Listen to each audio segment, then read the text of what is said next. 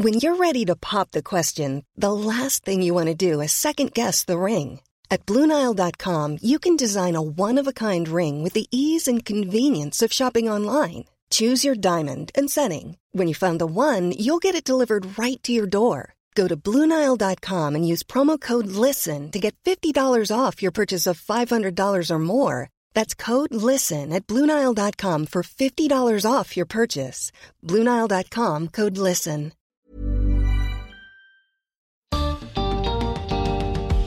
Bienvenidos al podcast de TED en español. Soy Jerry Garbulski y cada semana les traigo lo mejor de TED en nuestro idioma. En este episodio escucharemos la charla de Jorge Ramos en TED 2017. Jorge es una de las personalidades latinas más conocidas e influyentes de los Estados Unidos. Conduce el noticiero de Univisión, ganó varios Emmys y se define como inmigrante y periodista. En su charla, Jorge nos cuenta por qué el periodismo debería desafiar al poder. Durante su charla, Jorge comparte un video donde él y otros hablan en inglés. Por la importancia de ese momento, decidimos no editarlo.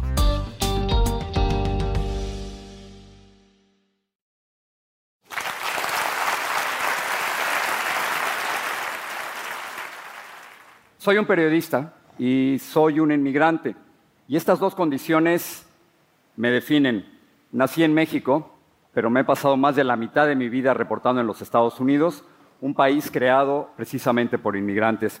Y como reportero y como extranjero, he aprendido que la neutralidad, el silencio y el miedo no son las mejores opciones ni para el periodismo ni para la vida.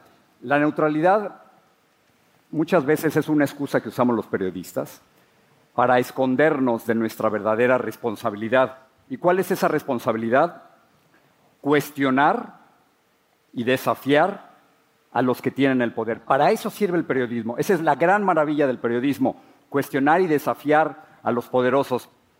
Por supuesto que tenemos la obligación de reportar la realidad tal y como es, no como quisiéramos que fuera. Y en tal sentido, estoy de acuerdo en el principio de la objetividad. Si una casa es azul, digo que es azul. Si hay un millón de desempleados, digo que hay un millón.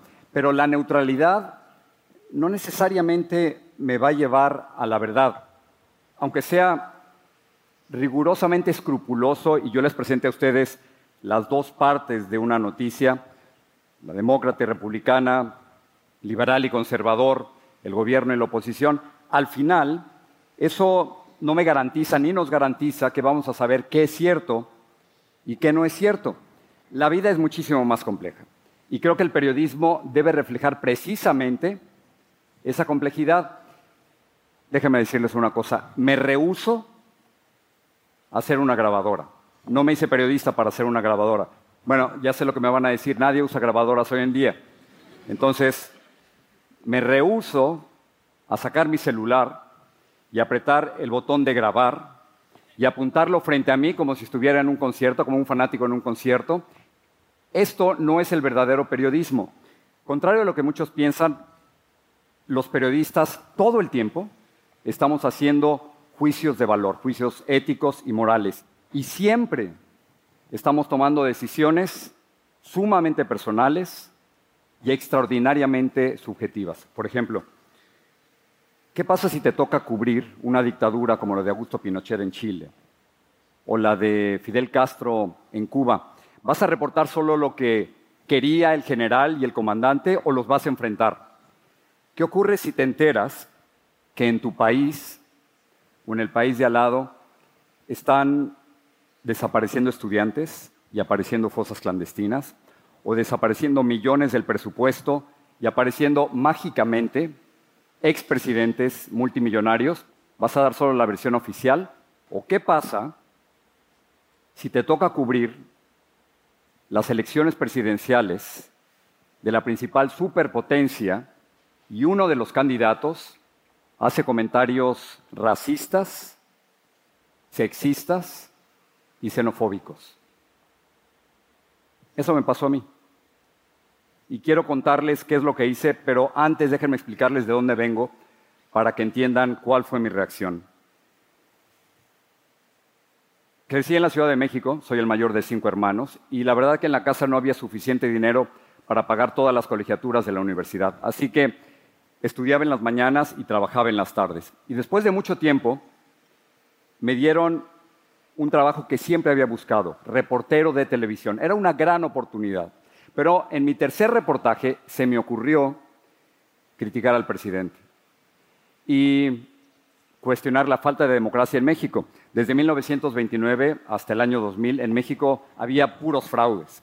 El presidente en turno escogía por dedazo a su sucesor. Y eso no era una verdadera democracia. A mí me pareció una idea genial el denunciarlo, pero a mi jefe, a mi jefe no le pareció tan genial.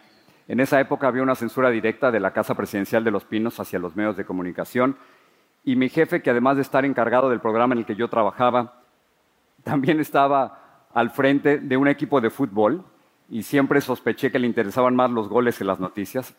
Eh, censuró mi reportaje.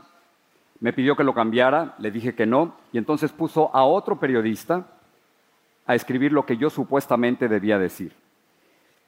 Yo no quería ser un periodista censurado. No sé de dónde saqué fuerza, escribí mi carta de renuncia y así a los 24 años de edad, solo a los 24, tomé la decisión más difícil y trascendental de mi vida. No solo iba a renunciar a la televisión, sino que había decidido irme de mi país. Vendí mi bochito, que era un destartalado Volkswagen rojo, conseguí unos dólares y me despedí de mi familia, de mis amigos, de mis calles, de mis rincones, de mis tacos y compré un boleto solo de ida a Los Ángeles, California. Así me convertí en uno de los 250 millones de inmigrantes que hay en todo el mundo. Pregúntenle a cualquier inmigrante sobre el primer día cuando llegan a ese nuevo país y van a ver cómo se acuerdan de absolutamente todo, como si fuera una película con música de fondo. En mi caso, yo llegué a Los Ángeles, el sol se estaba metiendo y todo lo que yo tenía, una guitarra, una maleta y unos documentos, todo lo podía cargar con mis dos manos. Esa sensación de libertad absoluta no la he vuelto a sentir.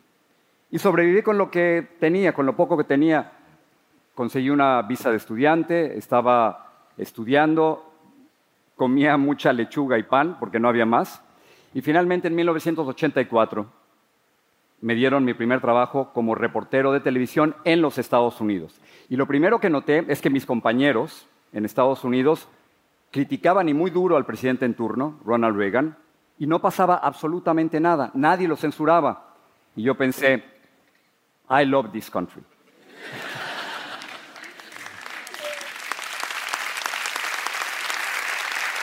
Y así ha sido por más de 30 años, reportando con absoluta libertad y siendo tratado como un igual a pesar de ser un inmigrante, hasta que de pronto me tocó cubrir las pasadas elecciones presidenciales en los Estados Unidos.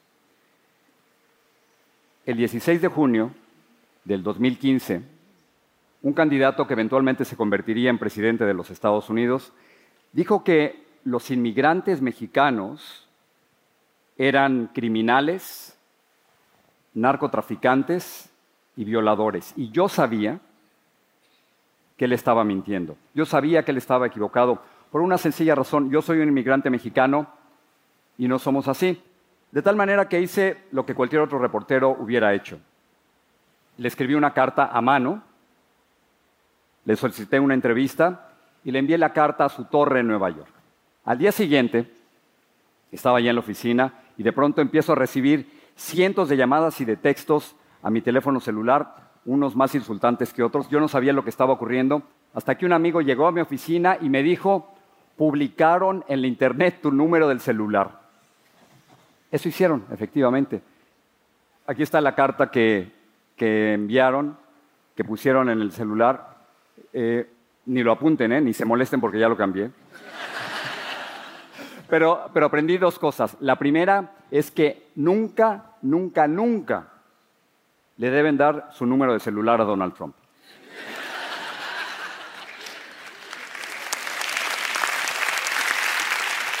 Y la segunda lección es que yo debía de dejar de ser neutral en ese momento. A partir de entonces cambió mi misión como periodista. Iba a enfrentar al candidato y demostrar que estaba equivocado, que no era cierto lo que él decía de los inmigrantes en los Estados Unidos. Déjenme darles un dato. Menos del 3% de todos los indocumentados en los Estados Unidos han cometido un delito grave o felony, como le dicen en inglés, y en comparación, el 6% de los estadounidenses han cometido un delito grave. La conclusión es que los inmigrantes indocumentados se comportan mucho mejor que los estadounidenses. Con estos datos, hice un plan. Ocho semanas después de que publicaran mi teléfono celular, me acredité como periodista en una conferencia de prensa del candidato que remontaría todas las encuestas y decidí enfrentarlo en persona. Pero las cosas no salieron exactamente como yo las había planeado. Vean.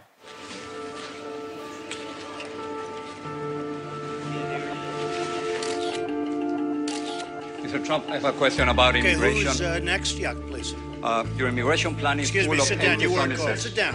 Mr. Sit Mr. down. Trump, no, I'm a, I'm a Sit reporter down. as an immigrant and as a Go U.S. ahead. citizen. I have the right to ask the question, No, you and don't. this is the You haven't been called. No, I have the, I have the right to ask the question. Go and- back to and this is- no, this is the question. Go ahead. You cannot deport 11 million. Go ahead. You cannot deport 11 million people.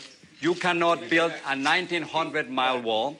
You cannot deny citizenship to children in this Sit country. down, and with please. those ideas, I'm a, no, no, no. I'm a reporter and I have. I'm, here, don't touch me, sir. Please, don't touch me, here. sir. Please you cannot touch me. You're being disruptive. I have the right to ask a question. Yes, in, in order, in I have, terms, I have the right to ask a question. Disruptive. I have the right to ask a question. the credential? Let me uh, see it. It's over there. So they're coming out, stay out. You, you just got to wait your turn. You're very rude. It's not about you. It's not about Get out of my country. Get out. This is not my, about I'm, a, you. I'm a U.S. citizen too. Well, whatever. No, Univision. No, it's not about you. You don't It's not about you. It's about, it's about the United States. No, it is. It's not. Yes.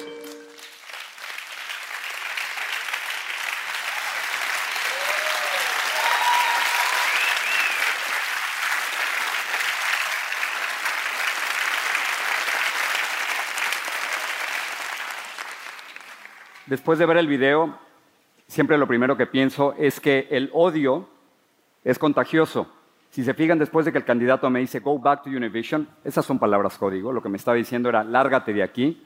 Uno de sus seguidores, como si le hubieran dado permiso, me dijo, lárgate de mi país, sin saber que yo también soy ciudadano de los Estados Unidos.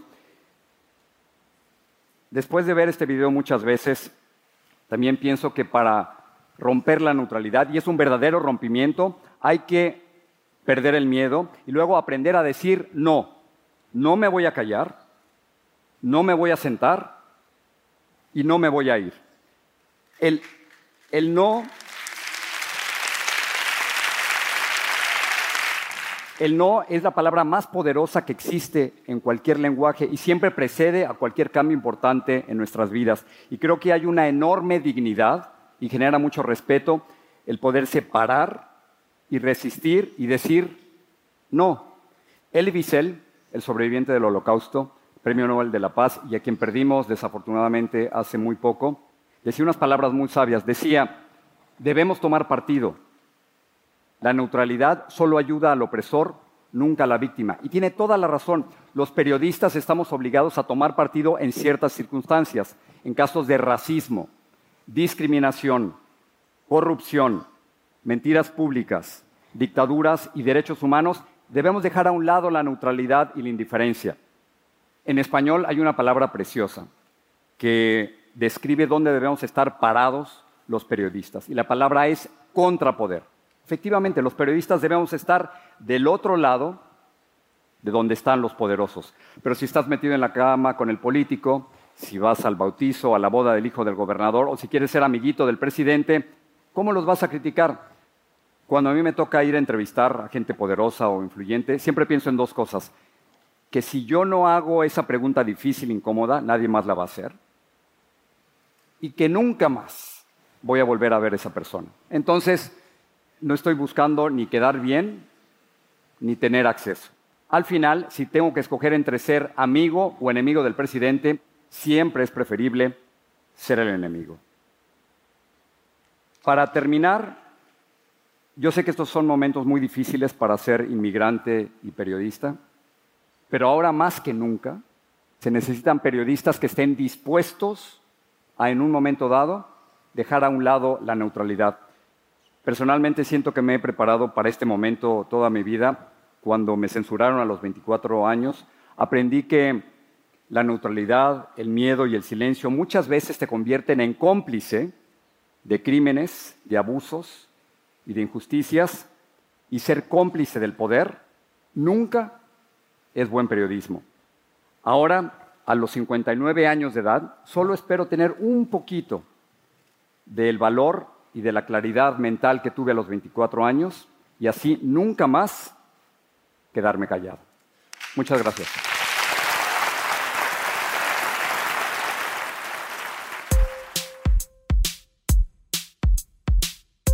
Para más ideas de TED en español, visita tedenespanol.com. Soy Jerry Garbulski y te espero en el próximo episodio.